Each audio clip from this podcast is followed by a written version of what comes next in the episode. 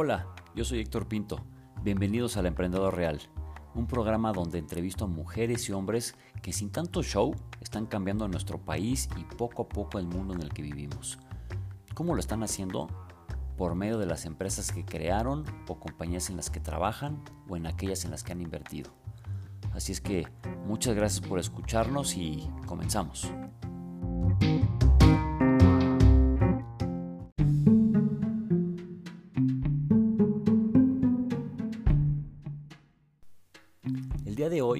Platicar con una persona a la cual lo puedo considerar como una figura que en nuestros días está muy de moda y que yo la verdad al momento de conocerlo no tenía idea que existían, los mentores. Este gran amigo fue el culpable de enseñarme una de las lecciones profesionales más importantes de mi vida, el saber fusionar mi pensamiento financiero con mi creatividad e innovación. Por eso cuando nos reunimos de vez en cuando a tomarnos unos mezcales, podemos pasar horas platicando sobre cómo mejorar las empresas en las que trabajamos por medio de ideas y propuestas rentables que rompan totalmente el molde y se consideren trascendentales. En fin, por varias cosas que escucharán en este episodio, creo que les podemos compartir aprendizajes que nos tomaron varios años aprender. Pero ¿qué creen? Antes de iniciar, les cuento que esta entrevista es presentada por Respect Republic of Pets, la primer marca 100% mexicana de soluciones para tu mascota que respeta a las personas y al medio ambiente por medio de los ingredientes que utiliza en la elaboración de sus productos, ofreciéndote a precios justos desde un shampoo hasta limpiadores, croquetas y alimento húmedo en lata o en sobre dentro de más de 1500 tiendas de autoservicio a nivel nacional. Conoce más sobre esta increíble marca y sus productos buscándolos en Facebook como Respect Republic of Pets o en Instagram como Respect MX. Esta es una marca de The Respect Company. Pues muy bien, ahora sí les presento a mi gran amigo, mentor y gurú de los medios de innovación, Enrique Tron.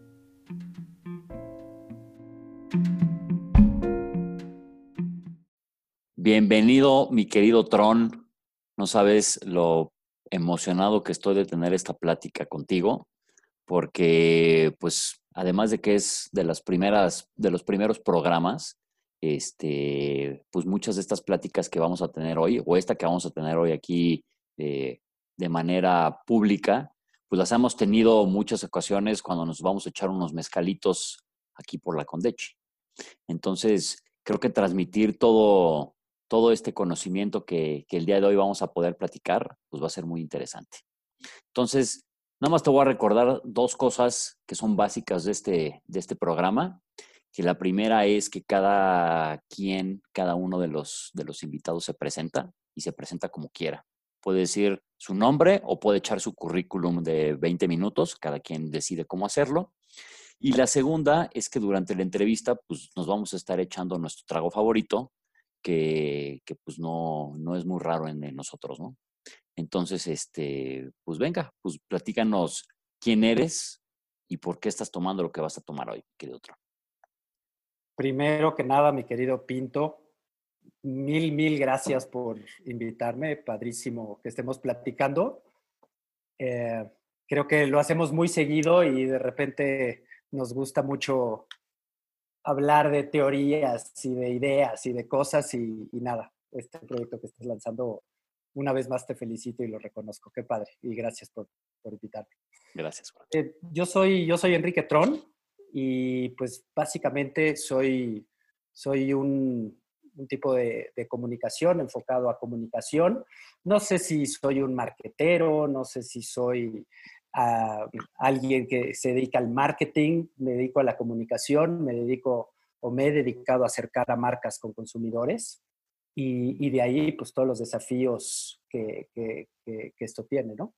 Y a eso les sigo dando, a eso les sigo apostando, lo disfruto mucho, es, es, es, es un desafío, ¿no? Sobre todo cuando ves que las audiencias empiezan a cambiar, empiezan a evolucionar, empiezan a exigir más. Y pues nada, de eso creo que podemos platicar un, un rato, ¿no? Va a estar buenísimo. Oye, y, pues platícanos qué, ¿Qué trago te vas a echar? Yo ya sé, yo ya me imagino qué es, pero pues platícanos a, los, a los cuatro que nos van a escuchar. Pues la verdad es que no voy a ser muy creativo, me estoy echando un mezcalito. Ok. Un mezcalito, un tobalá de un señor, un que conocí en Oaxaca, que se retiró y me llamó mucho la atención porque parte de la lana con la que tiene de retiro la usó para comprar unas tierras, cosechar buenos magueyes y hacer buen mezcal y eso es a lo que se dedica ahorita, ¿no? me llamó la atención un poco su, su estilo de retiro, que vive en Oaxaca, en un pueblito simpático y está haciendo buen mezcal. Bueno, no soy ningún experto, pero lo que yo considero que es un mezcal rico. Y pues para combinarlo con una cervecita, una cocapá, que es una buena cerveza artesanal. Y nada, una marca que me gusta, que está creciendo mucho, que hace una buena cerveza de buena calidad y sobre todo a buen precio, porque luego las cervezas artesanales son muy caras. Entonces, esta, esta me gusta por, por, por muchas razones, ¿no? Excelente. eso, eso estoy tomando. Pues yo, yo le voy a hacer igual que con los, los tres invitados anteriores, con Manolo, con Carla y con Mildred, que voy a tomar una cerveza de un gran cuate que se llama Tres Casas. Este es una muy buena cerveza. Esta sí es artesanal con Dechi, ya sabes, acá de, las que pedimos cuando, cuando nos echamos unas chelitas por acá. Pues más y, hipster, ¿no? Como tú. Hipster zona, a gusto. y, y un, este, pues un tequilita también, porque como ya es tarde, pues entonces ahora sí me puedo tomar un tequilita más a gusto. Pero bueno, lo que más me encanta de esto, mi querido Tron, es que como siempre te presentaste de una manera muy sencilla, pero yo le quiero platicar a la gente que nos va a escuchar de esto, que hay un término o hay un, tema que hoy se habla mucho, que no sé si es que esté de moda o más bien ya existía desde hace mucho tiempo, pero hoy tomó un nombre, una relevancia más importante. Y eso es, e, e, e, esa palabra se llama mentor. Y hoy creo que hay muchos mentores, hay muchos coaches, y, no es que haya muchos, sino que es algo más común o que se escucha muchísimo más. Y en muchas ocasiones he escuchado que, el, que hay gente que tiene que escoger un mentor, que tiene que elegir un mentor, que tiene que buscar un mentor, como si fuera algo, eh, eh, algo eh, que tiene que ser forzoso para poder tener un éxito tanto en un negocio como en un crecimiento profesional, etcétera. Entonces, lo que, les quiero contar a, la gente que nos va a escuchar es que yo he tenido dos mentores en mi vida. Uno que fue el que eh, me dio la oportunidad de entrar a la empresa en la que nos conocimos. Y otro que fue el que me dio la segunda entrada a esta misma empresa en la que nos conocimos, porque pues yo tuve dos, dos vueltas en esta empresa, ¿no?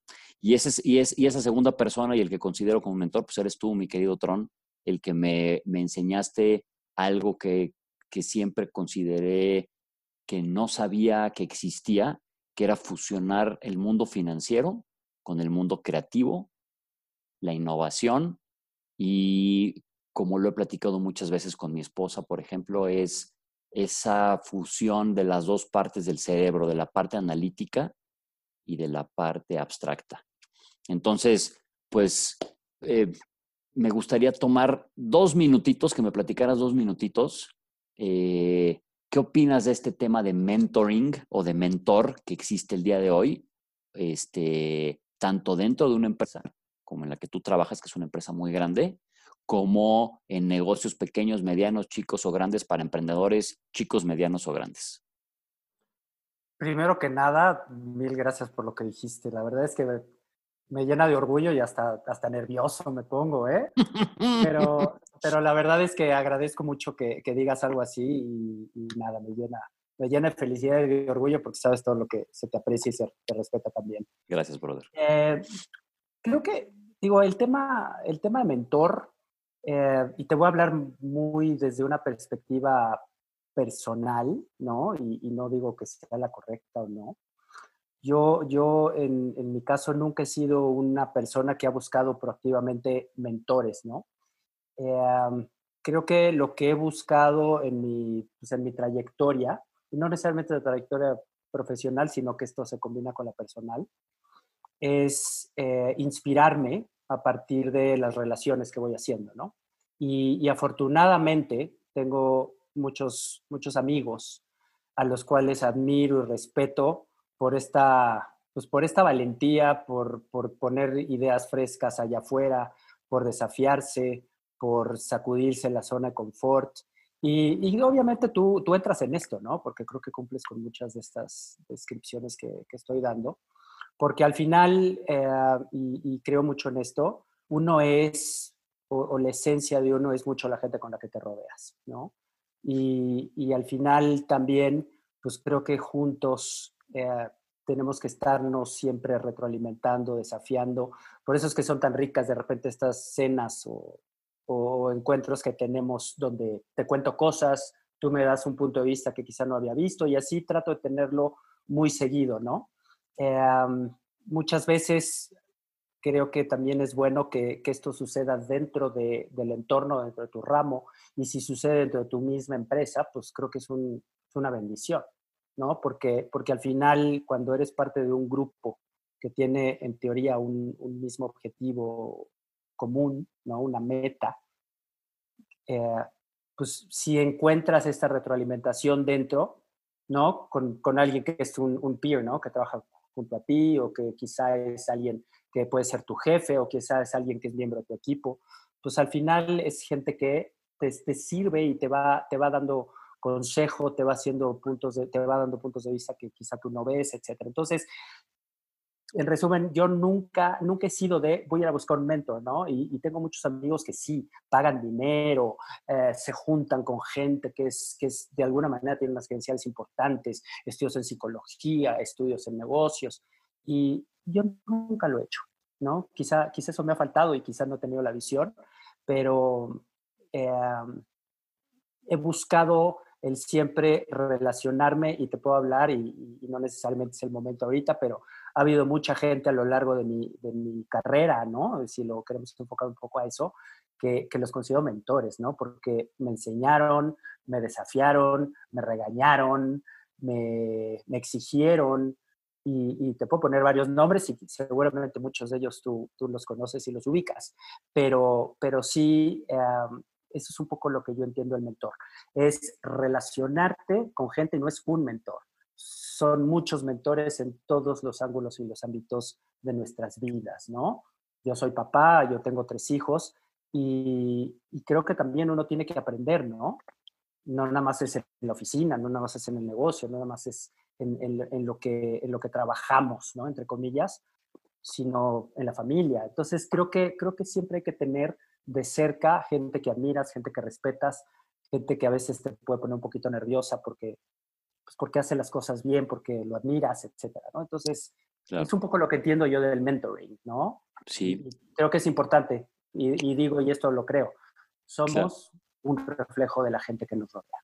Claro, y más, bueno, eh, me, me, encanta, me encanta cómo lo, lo aterrizaste porque creo que ahorita con este tema de moda, y, tú sabes que este podcast, cuando platicamos antes de, de, invitarte a que, a que, platicáramos en vivo, era, pues en este, aquí en este lugar se dicen las netas. Y eso es lo que yo le quiero transmitir a la gente, las netas del, de, del mundo de los negocios, del, de los empleados, de los turbogodines, de todo lo que, de lo que hay, ¿no? Y creo que hoy este, el estar tratando de buscar al mejor mentor, puede llegar a ser hasta un poco estresante porque, como lo dijiste, hay gente que hasta paga por tener mentores.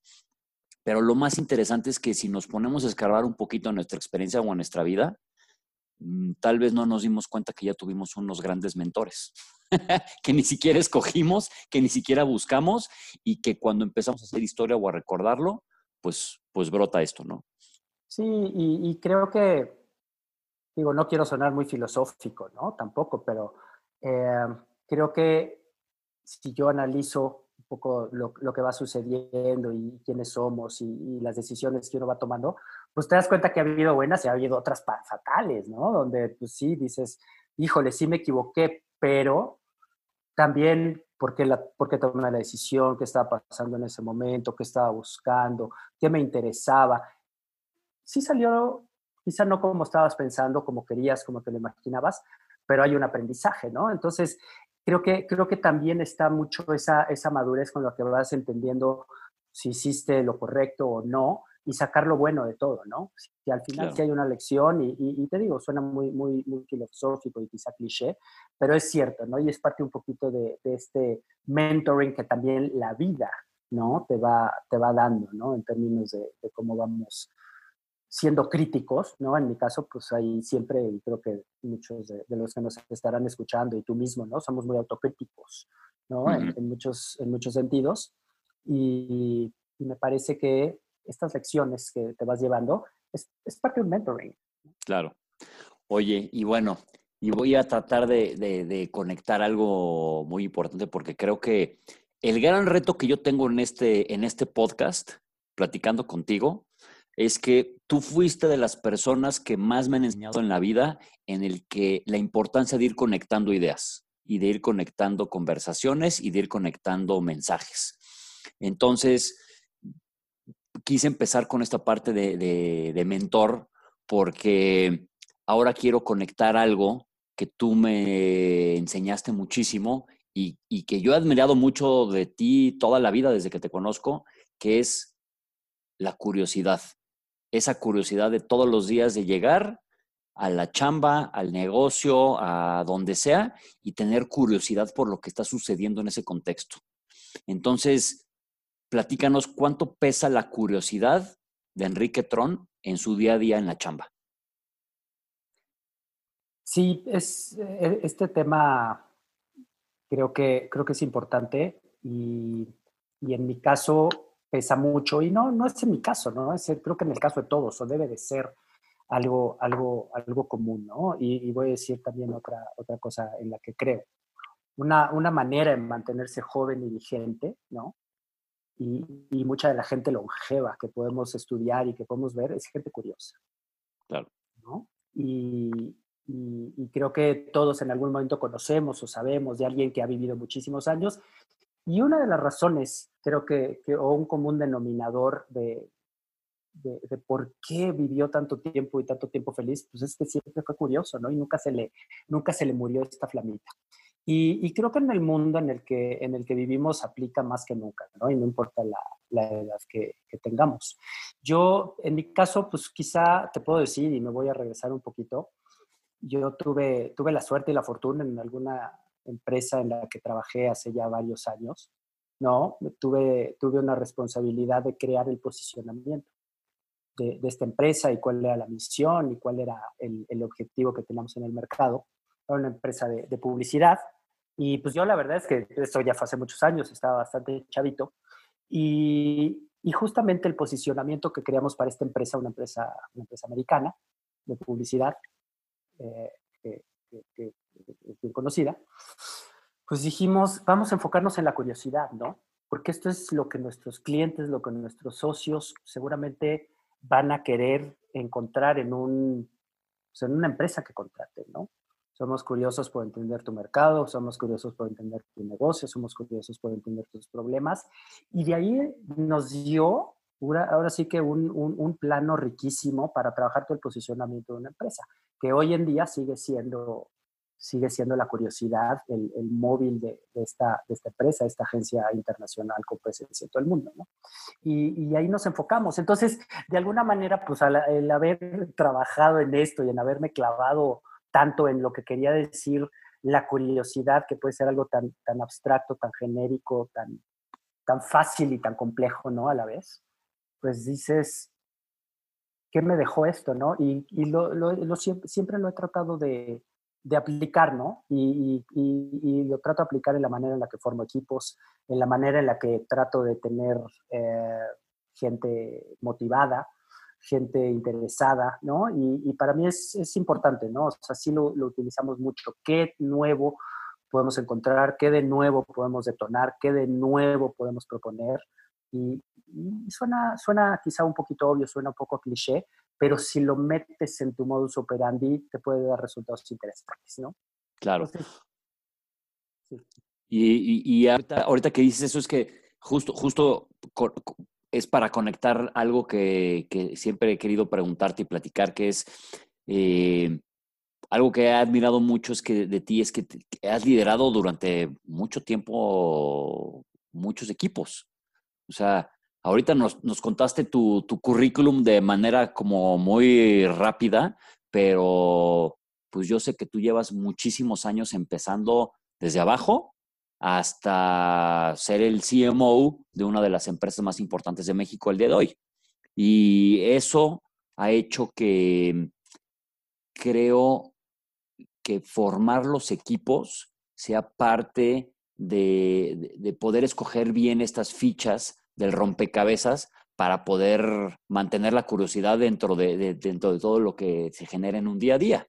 Entonces, pues, te, te pregunto, Mitrón, ¿qué tan fácil o difícil es liderar o contagiar la curiosidad a tus equipos desde que estabas empezando hasta ahorita que tienes una cancha muy grande y que estás en un puesto muy importante? Pues, digo, creo, que, creo que el tema de la curiosidad, como, como lo estábamos diciendo, sí es, es algo que te permite unirte, ¿no? Con, con la gente. O sea, algo que yo siempre he buscado y y a veces funciona, a veces no, y creo que aquí estamos para, para hablar netas, como decía sí. ratito. Eh, algo que yo siempre he buscado y, dedicándome a la comunicación es siempre la comunicación es la base de todo, ¿no? Y, y ahorita que estaba yo tardando y que te hice esperar un ratito, pues estaba yo atrapado, clavado en un tema que tiene que ver con objetivos de, de negocio de, de, la empresa ¿no? y, y del grupo. Y, me clavé porque, porque cuando uno tiene una meta clara, un objetivo claro, que lo puedes verbalizar de una manera sencilla, una manera divertida, atractiva, y tú se le puedes decir a quien sea, no importa quién sea del equipo, y le dices, nosotros tenemos que ir hacia acá por tal y tal y tal razón, y, te la compran, ¿no? Y te dicen, sí, me late, ya te entendí. Si eso está claro, ¿no? y creo que tú y yo en esta empresa donde trabajamos eh, juntos, fue una de las cosas que nos, que nos pasaron, ¿no? ¿En cuál de las dos? En la primera. ok. En la primera. Ok. Eh, en esta empresa había objetivos muy claros, ¿no? Había gente muy brillante, había gente muy abierta, que por un lado, y voy a hacer un paréntesis si quieres podemos explorar, pero si hay curiosidad y hay apertura, creo que ya están tus dos ingredientes principales. Y, y había, había justamente esa apertura, había un norte muy claro, había los recursos y nosotros pues simplemente nos sumábamos, ¿no? Y, y, trabajábamos con mucha motivación, con una claridad de hacia dónde teníamos que llegar. Y, y, y, si había curiosidad por entender qué es lo que mi rol en este momento implica y qué es lo que yo tengo que hacer, pues empiezan a salir ideas, ¿no? y, es más fácil contagiarlas, ¿no? Y, hay, hay motivación y hay, pues como te decía yo hace ratito, hay, hay un norte claro y todos caminamos a la misma velocidad hacia la misma dirección. Y eso creo que se siente padrísimo. Eso es una satisfacción gigante para cualquiera, no importa dónde estés, no importa si estás arriba, en medio, abajo, empezando. Eh, eso, eso es una de las satisfacciones más grandes, ¿no? Claro. Y, detonarlo no es fácil, por supuesto que no es fácil, pero sí el ingrediente principal es un norte claro. Claro. Y aquí, y aquí justo es donde se pone lo bueno, porque yo quiero aquí entrarle, quiero aprovechar el mayor tiempo de este podcast, que sabemos que tiene que supuestamente durar entre 45 y 50 minutos, porque es donde la gente toma la mayor atención. Es, yo le quiero entrar contigo a un tema que es para mí, creo que es tu pasión y es, es a mí lo que más, más, más me has contagiado, que es eh, la innovación. O sea, yo he conocido pocas personas y he trabajado con muy pocas personas, que no puedo contar ni con una mano, con, con los dedos que tengo en una mano, que, que son tan apasionados de la innovación y que su drive es la innovación todos los días en todo lo que hacen. Entonces, ¿cómo, ¿qué nos puedes platicar? Algunos ejemplos, historias, algo de, este mundo real, de cómo se conecta la curiosidad con la innovación? ¿O para ti qué es, qué es vivir todos los días con, tratando de innovar? Esta es otra palabrita que, que se usa mucho y, y creo que es delicada, ¿no? obviamente eh, la innovación tiene que estar presente en, todo lo que hacemos y muchas veces es muy difícil que salga, ¿no? O la confundimos. Em, es un tema complicado y, por supuesto para nada quiero venir a decir aquí contigo y estamos hablando netas de que todo tiene innovación y qué innovadores somos. No, no, para, para nada, ¿no? Eso, eso creo que es sumamente importante dejarlo claro, pero sí creo que la innovación, eh, y si lo pongo en un terreno claro y, sencillo, es siempre pensar de una manera distinta, ágil, sencilla y efectiva, cómo, cómo hacer que sí pasen las cosas, ¿no? Y, esto pues puede estar eh, desde una campaña de comunicación hasta la manera en la que generamos un, un reporte financiero al, al, final del mes para que las cosas de alguna manera salgan como deben de salir y cómo nos planteamos los objetivos y cómo, cómo, cómo generamos rentabilidad en un negocio. Entonces, eh, yo, yo, yo sí, sí, sí, pienso mucho en la innovación, pero no en la innovación desde, desde la palabra y desde el dicho, ¿no? Em, yo, yo creo que eh, el pensar diferente, el sacudirnos la zona de confort, el, el siempre decir, ¿cómo sí lo puedo lograr? ¿No? y cómo lo puedo hacer más rápido, cómo lo puedo hacer más ágil, cómo lo puedo hacer más barato, ¿no? Ahorita, en, mi caso personal, pues, y creo que el de todos, estamos con una presión tremenda, ¿no? A nivel financiero de cómo hacer más con menos, ¿no? Entonces, ahí hay innovación, ¿no? Obviamente. Entonces, em, yo recuerdo un, ejemplo que, que, siempre me ha llenado de mucho, de mucho orgullo y de mucha satisfacción en, esta primera empresa en donde tú y yo tuvimos la suerte de trabajar. sí había un norte muy claro en cuanto a tenemos que generar innovación y innovación a nivel creativo, innovación a nivel uso de medios, innovación a nivel plataformas, hablando específicamente digital. Pero pues como siempre hay presiones financieras, hay que entregar un recorte a fin de mes, ¿no? Este tipo de cosas. y yo recuerdo que en algún momento empecé a ver algunas oportunidades para generar eficiencias, ¿no? Y empezar a generar ahorros en ciertas cosas. Pues se me ocurrió ir con el gran financiero de la empresa en ese momento, tremendamente respetable y, además una persona muy creativa y muy, muy, muy, muy abierta. El CFO de esa empresa. el CFO. Y le dije, mira, yo estoy viendo que podemos generar ahorros, rentabilidades adicionales aquí y aquí y aquí y aquí. A que lo, que nos lleva es a tanto de ahorros, pero pues no te lo voy a entregar todo al bottom line. ¿Qué te parece si me das la confianza de empezar a probar en tal territorio, en tal plataforma? Y obviamente esto suma con los objetivos que a mí me están poniendo desde Headquarters, ¿no? Entonces, me acuerdo que llegamos a un acuerdo, me acuerdo que me dijo, ok, pero revísalo con la dirección general.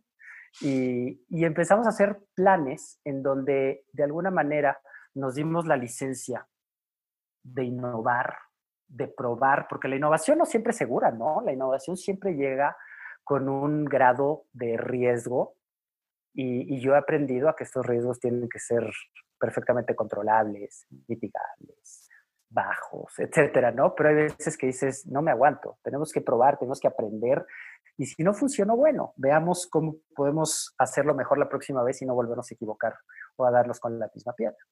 Y, empezamos a desarrollar un modelo que, que era muy interesante porque a partir de los recursos que ya existían y de los planes que ya estaban en acción e implementándose, pues íbamos generando innovación que estaba autopagada, ¿no? Y que de alguna manera no implicaba dinero extra, que no implicaba ir a pedir CAPEX nuevos, que no implicaba ningún tipo de, de dineros adicionales que no estuvieran en PNL. Y empezamos a, arriesgar, empezamos a medir, empezamos a probar, empezamos a mejorar y empezamos a hacer un chorro de cosas que en ese momento pues no había, ¿no? Y, nos permitía cumplir con objetivos de headquarters donde nos decían un porcentaje que tenía que estar invertido en tal plataforma.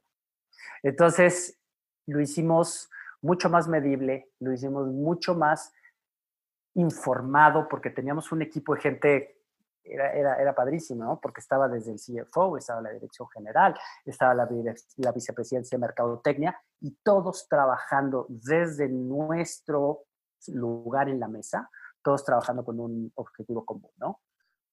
Crecer las marcas. Aquí, aquí, aquí, perdón que te interrumpa, ah, mi tron, pero es que estoy, me estoy volviendo loco con esto, porque en, el, en la primera entrevista entrevisté a Manolo Atala quien me dijo, el turbogodín, la diferencia entre el turbogodín y el emprendedor es que el emprendedor todo el tiempo tiene que estar saliendo a levantar lana para su negocio. El turbogodín, pues trabaja dentro de una estructura un poquito más cómoda porque esa estructura más cómoda ya está financiada o ya tiene varios cientos, miles de dólares, millones, lo que tú quieras y tienes un poquito más de este confort.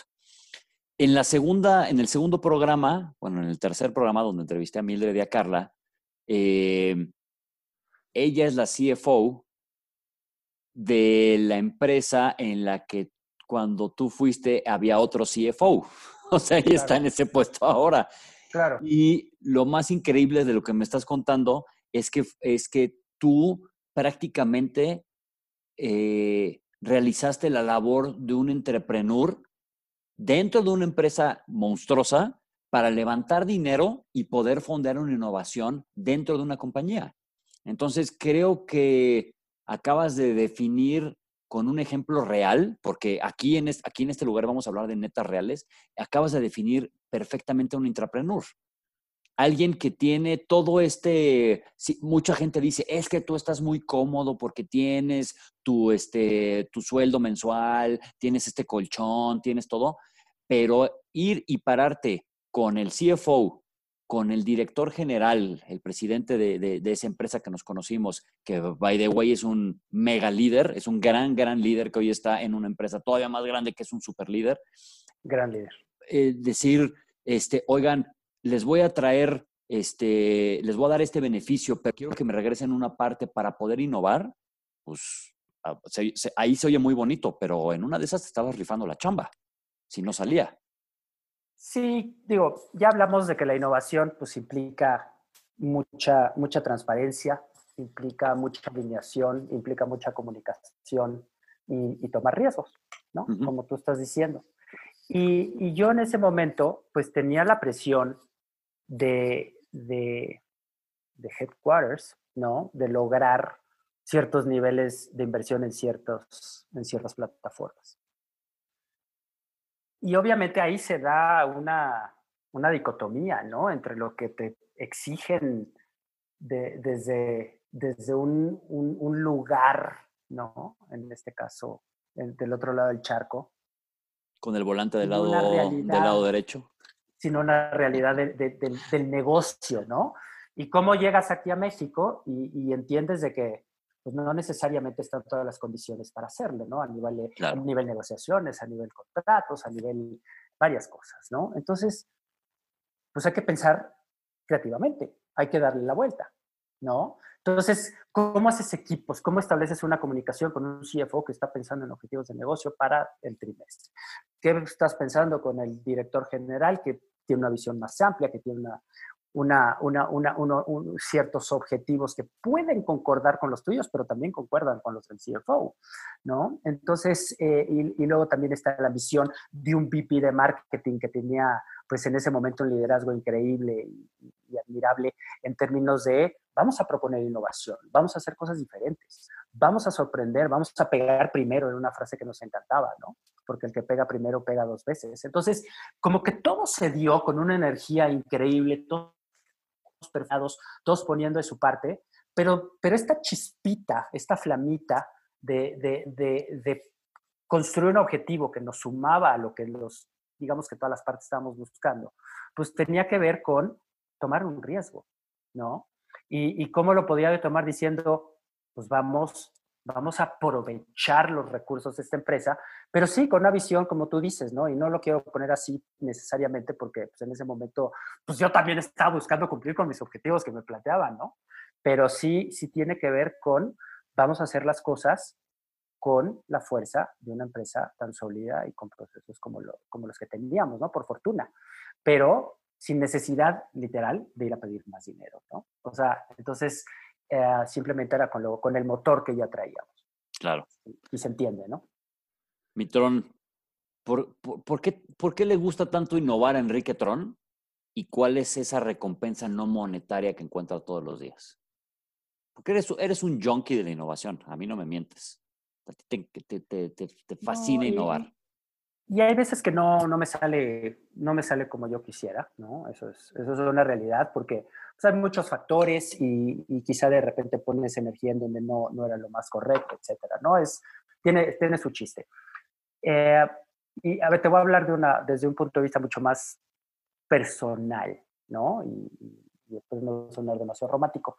Pero si yo hago una, una retrospectiva de, lo que he hecho y dónde he sido más feliz y dónde he podido cumplir metas y, sueños, ¿no? Porque al final creo que es de lo más importante y hoy en día pues llevo una, una, una trayectoria en, en, distintas empresas de distintos tipos, pero lo que me ha mantenido con esa energía es sentir que estoy logrando proponer algo nuevo que genere un resultado positivo para el negocio. ¿No? No siempre será, ¿eh? Y a veces hay frustraciones y cosas, y, y puede venir de distintos ángulos. Y este ejemplo que te estoy diciendo, que, que platicamos hace un momentito, me llena mucho de satisfacción porque, porque se dio en un entorno muy amplio dentro de la empresa. Todos estaban caminando en la misma dirección, claro. todos alineados, todos buscando lo mismo, ¿no? Dentro de nuestros nichos. Y, y, y, creo, que, creo que la innovación es, es lo que a mí me ha permitido sentir satisfacción, ¿no? Porque al final genera un impacto, genera, genera algo que me, da, que me da gusto, que me da orgullo, ¿no? Y te hablo desde una perspectiva quizás hasta egoísta, ¿no? Muy personal. Y, y en mi carrera, y, y, lo digo porque en mi carrera hay, hay otra empresa donde al final, después de, después de esta primera empresa, esta segunda empresa, tú y yo coincidimos hacia de tecnología. Y, y, en esa empresa simplemente no se dio, yo no, yo no lo logré. No lo logré, eh, no porque no lo haya intentado, no lo logré, no porque no haya tenido la, la astucia o el conocimiento. No lo logré porque, y esto es mi punto de vista, ¿no? y lo digo con mucha humildad, no lo logré porque no, estaba, no estaban las condiciones para hacerlo, ¿no?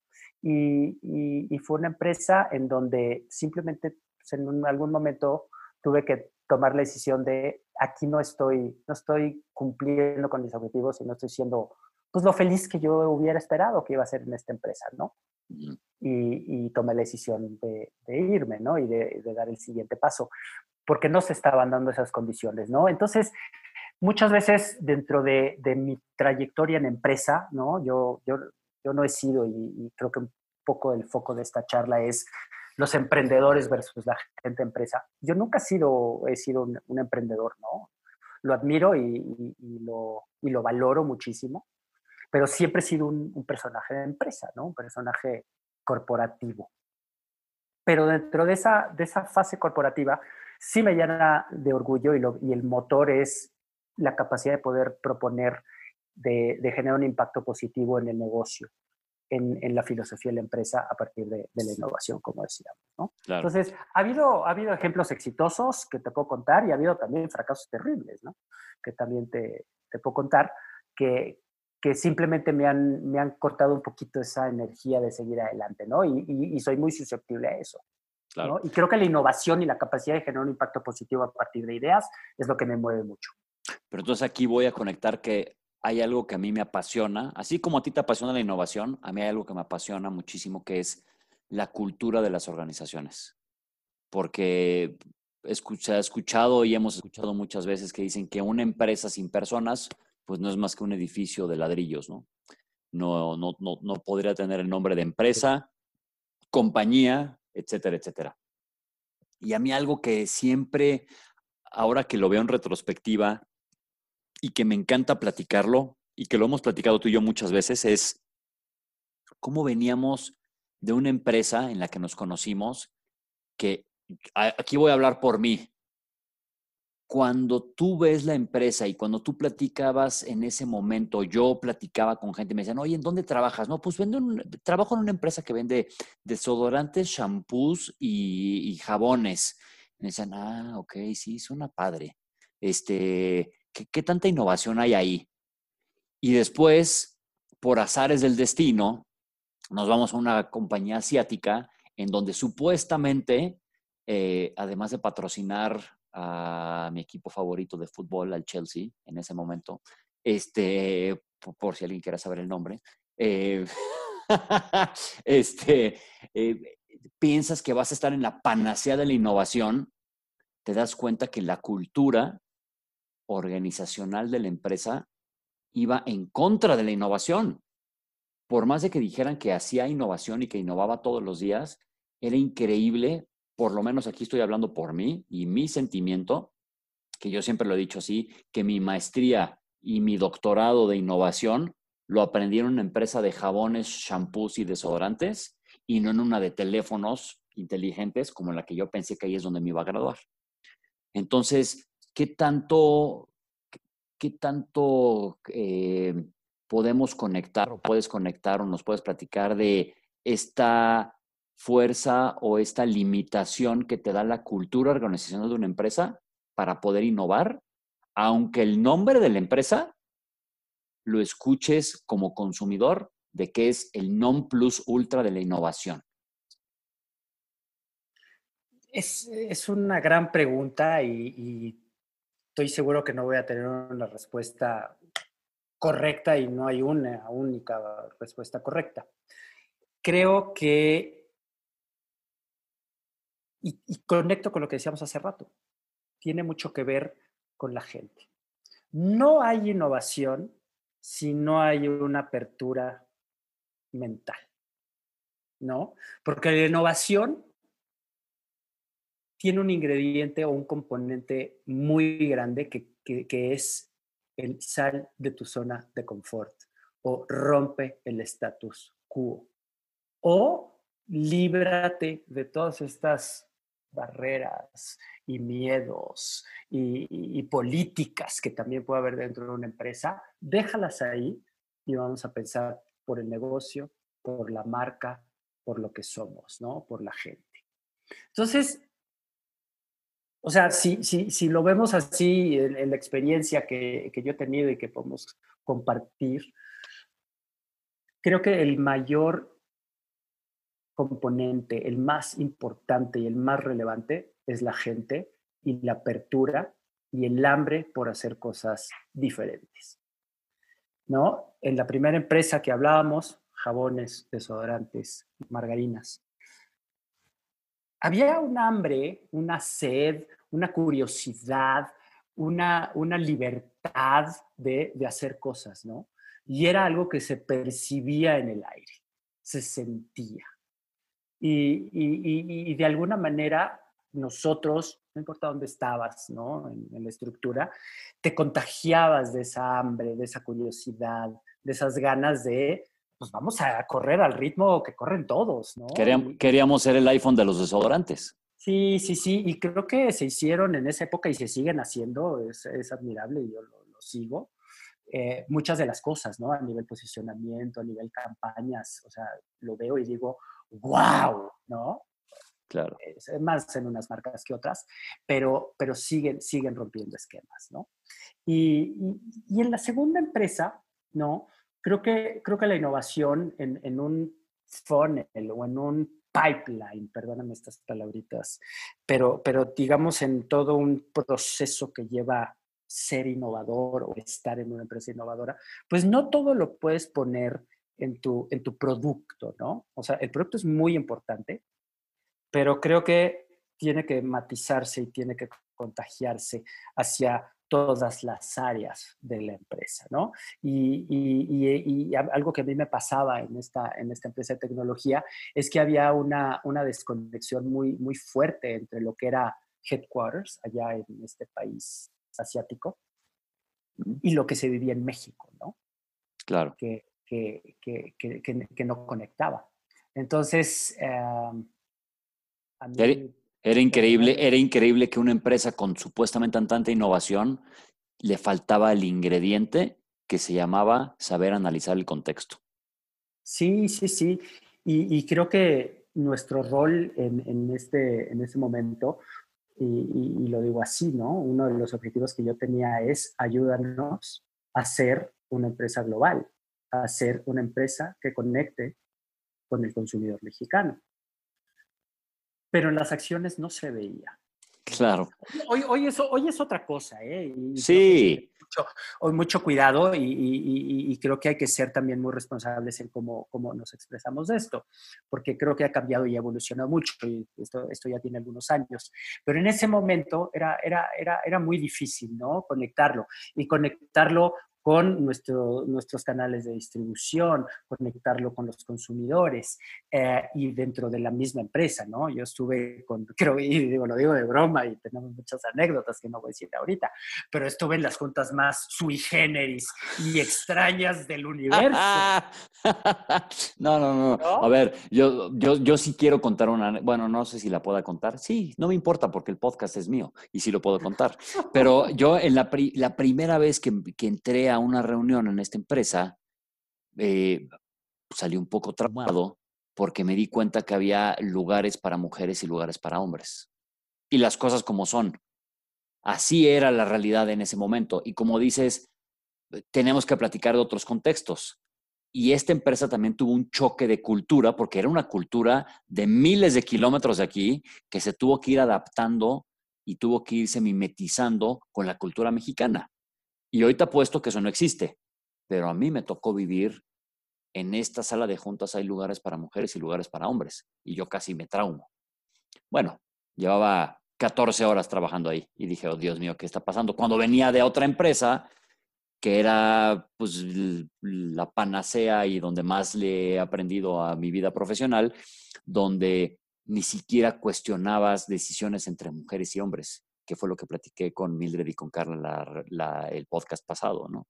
Entonces, era increíble, fue, fue increíble. Es, eh, entender, y como le dices, la parte positiva es entender en el mundo real que hay dos empresas tan distintas como hay miles de personas distintas.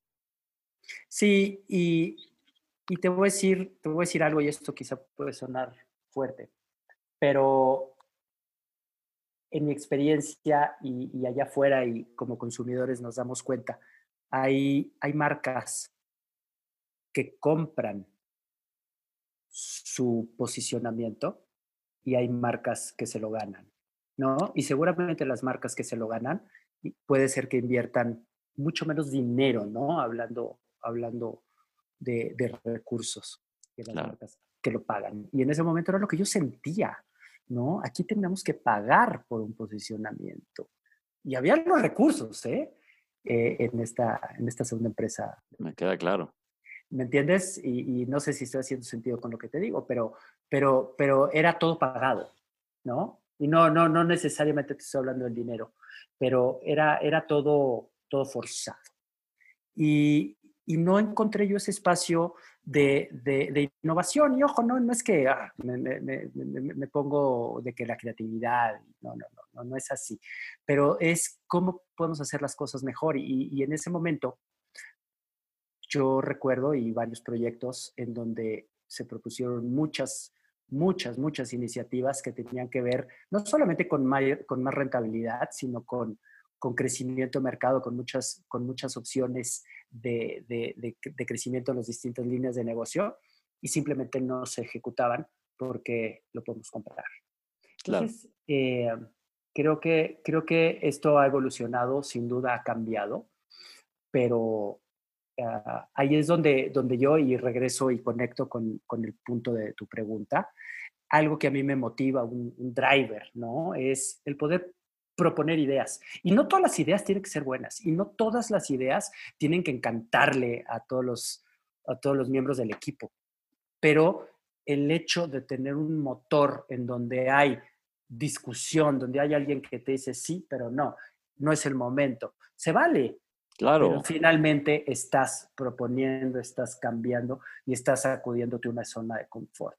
Porque el que se siente cómodo, y esto era una frase que nos encantaba eh, antes, ¿no? Y lo usábamos mucho. El que se siente cómodo y el que se queda de alguna manera estático, tiene dos meses de vida, ¿no? Y esto es, o, menos, ¿no? En la situación tan difícil que estamos viviendo. Como estamos ahorita en peor. En el mercado en México, creo que duérmete dos semanas y estás fuera. Entonces, sí, es, es, es, de alguna manera para mí la innovación lo que me, lo que me motiva y, y, tener una charla enriquecedora donde podemos llegar a una solución. No es la idea que planteé al inicio, pero hicimos algo distinto, ¿no? Y estamos, estamos optimizando, estamos eficientando, estamos ahorrando, estamos creando algo nuevo y eso es lo que me mueve. Bien. Oye, ¿y qué neta nos puedes compartir para quienes somos eh, innovadores o queremos ser innovadores o los que están forjando su carrera dentro de una empresa transnacional, local, familiar, micro, chica, pequeña, no me importa el tamaño. Eh, ¿qué, qué, neta nos puedes decir sobre un tema de innovación o para quien quiere innovar en una empresa del tamaño que sea en donde esté parado? Gobierno, este, en donde esté, en donde esté parado. ¿Qué neta te puedo dar? Neta, neta, neta, la palabra innovación es muy hueca, ¿no? Creo que cada quien le da el contexto y le da el sentido de acuerdo a lo que está buscando. Entonces, eh, la innovación viene solita, viene solita, viene natural, debe de surgir natural. Y no hay nada más rico, más interesante, más chingón que ver cómo las ideas surgen de quien sea.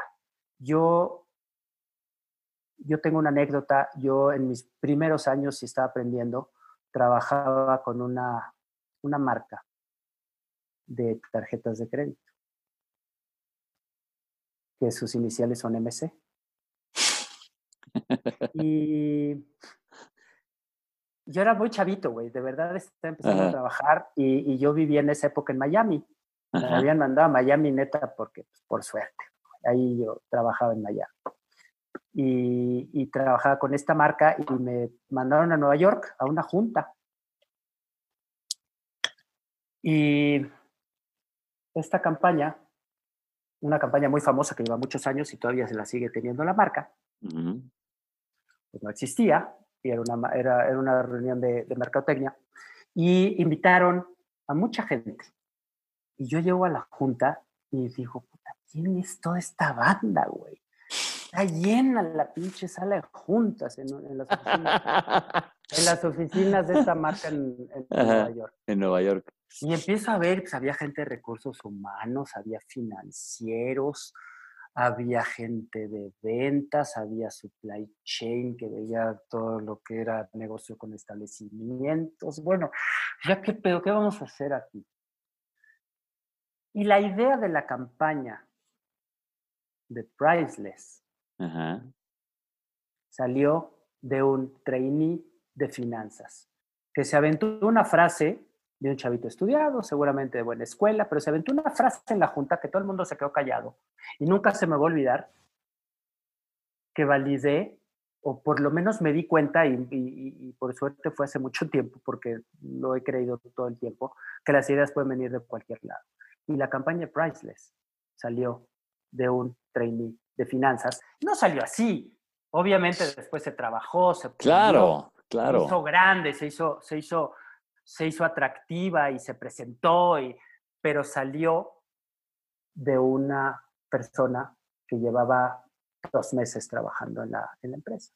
Que si, hubieran, que si hubiéramos seguido el protocolo de, de, de, esta empresa asiática en la que platicamos, tal vez esa persona ni siquiera se hubiera enterado que esa reunión hubiera existido. Mm. Entonces, una, esa cultura este, de, de, inclusión, de todos pueden opinar, todo, es lo que realmente genera la diferencia. O quizás si hubiera habido alguien de finanzas o de recursos humanos, ¿no? Pero no lo hubieran pelado. Hubiera dicho, por favor, ahorita estamos en otra cosa. Claro. Y no hubiera pasado nada, ¿no? Qué buena anécdota, qué bárbaro. Eh, y salió, salió como, una, como una frase de alguien que quiso opinar pero se le dio el micrófono, se le escuchó, se le puso ganas a ver cómo construimos sobre lo que acaba de decir y se construyó una campaña que sigue estando vigente y que, bueno, fue, fue, fue un, tremendo acierto para el posicionamiento de una marca como, wow. como te, ¿no? te, lo juro, me acabo de sentir, le acabas de dar el toque de uno de mis podcasts favoritos que se llama Business Wars a mi podcast porque Business Wars cuentan historias de este tipo, de Blockbuster contra Netflix, de Facebook contra Snapchat, y, es increíble cómo salen este tipo de historias cuando la cultura de las empresas incluyen a muchísima gente eh, y, les dicen, señores, ustedes además de ser eh, empleados, son consumidores, entonces avienten. Y, wow, ¿no me habías contado esta, Tron? No manches. Yo. Pásame ese, pásame ese mezcal para ver si, si sueltas otras netas, bro. Yo, yo. y, creo que esto conecta, o sea, hemos, hemos hablado de muchos rollos y cosas ahorita y podríamos seguirnos tres horas más, pero, pero si, si resumo, ¿no? Lo que hemos dicho es libertad, es una mente abierta, es confianza. Y, y, eso es una de las cosas que más me preocupan a mí, ¿no? Yo ahorita tengo un equipo de gente y lo veo, ¿no? O sea, a todos de alguna manera a veces nos da temor dar una idea, dar un punto de vista y, dependiendo con quién estemos en una sala de juntas, de repente dices, híjole, no es momento de sacar esta. No, tenemos que construir ambientes en donde no importa quién seas, si estás llegando, si llevas dos meses, siéntete libre de escupirlo, ¿no? Y siéntete libre de dar la opinión. Y los otros tienen que tener la responsabilidad y la cordura y la inteligencia de decir, no sirve para nada, pero no importa, o dijo algo que es la puntita del iceberg para algo que me puede durar 15 años en mi posicionamiento. Y increíble. Entonces, eh, creo, que, creo que tiene que ver con lo que, con lo que hemos estado diciendo y, y es muy difícil, ¿no? Es muy difícil promoverlo, es mucha, mucha, mucha comunicación y confianza.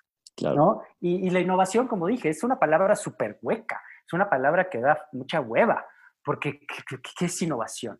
No, cuando tienes un objetivo claro y tienes un, un, bien común al que quieres lograr, puede ser de negocio, puede ser social, lo que tú quieras, creo que las cosas se van dando, ¿no? Y sobre todo cuando tienes gente que, que está alineada y sabe exactamente lo que, lo que queremos lograr como, como grupo, ¿no? Como equipo. Increíble.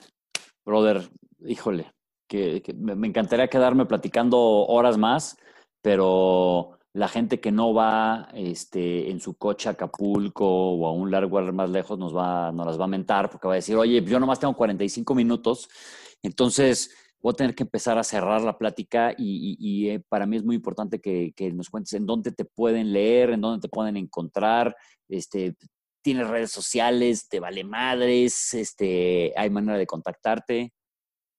¿Sabes qué? Eh, nunca he sido, o sea, mis redes sociales sí, de repente lo que más uso es Twitter y es, es Tron Enrique, así me pueden encontrar, pero no soy mucho de redes sociales, aunque todo el tiempo estoy preocupado por las redes sociales de, de, las empresas para las que trabajo, ¿no? claro. Y, y, de verdad le dedico un chorro de tiempo al contenido y al engagement y al estar construyendo mensajes que, que nos acerquen como, como empezamos diciendo, que nos acerquen con nuestros consumidores.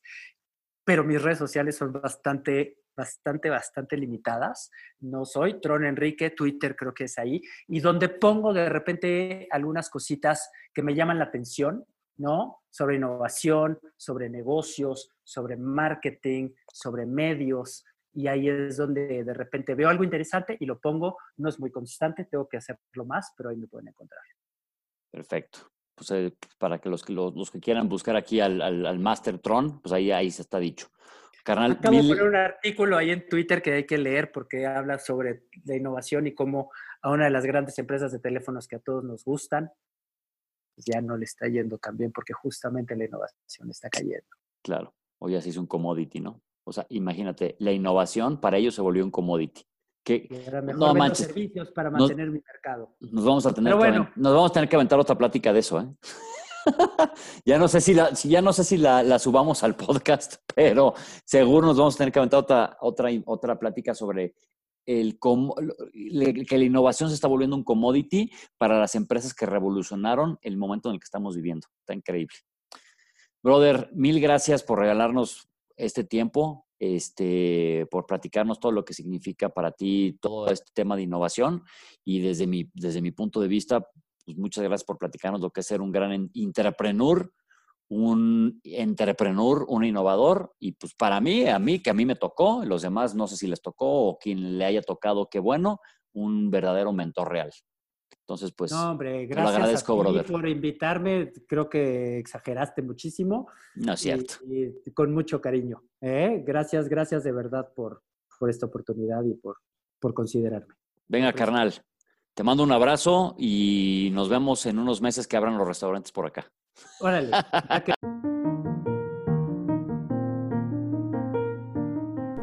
Muchas gracias por escuchar un capítulo más del Emprendedor Real.